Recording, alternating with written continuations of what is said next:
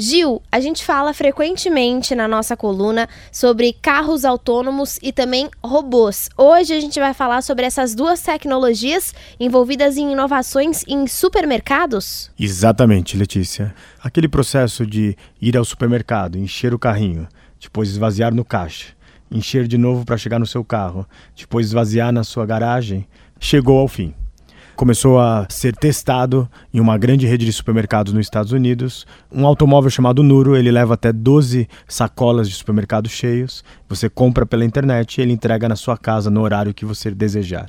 Então é o carro autônomo se utilizando pequenininho, um super design bem bonito e ele sendo utilizado para facilitar e te dar mais tempo nessa vida exponencial. É uma vanzinha bem pequena que ela vai levar as suas compras até sua casa. Já existe alguns serviços de delivery, né, de supermercados aqui no Brasil, por exemplo, mas você vai ter um carro de entregas autônomo sem ninguém dirigindo, pelo menos também não vai ninguém dentro, né, Gil? Porque o pessoal ainda tem um pouquinho de medo de andar nesses carros autônomos. Mas também, Letícia, tem uma outra inovação. Você às vezes pede comida na sua casa? Como você já recebeu a comida? Gil, uso bastante serviços né, de delivery, os aplicativos que a gente tem hoje em dia. Eu já recebi de carro, de moto, que é o mais comum, e já recebi também de bicicleta. Achei muito legal, era pertinho. E agora imagine um pequeno robozinho, bem pequenininho, baixinho.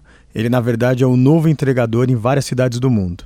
Você pede pela internet e ele faz viagens de até 10 quilômetros para te entregar onde você desejar.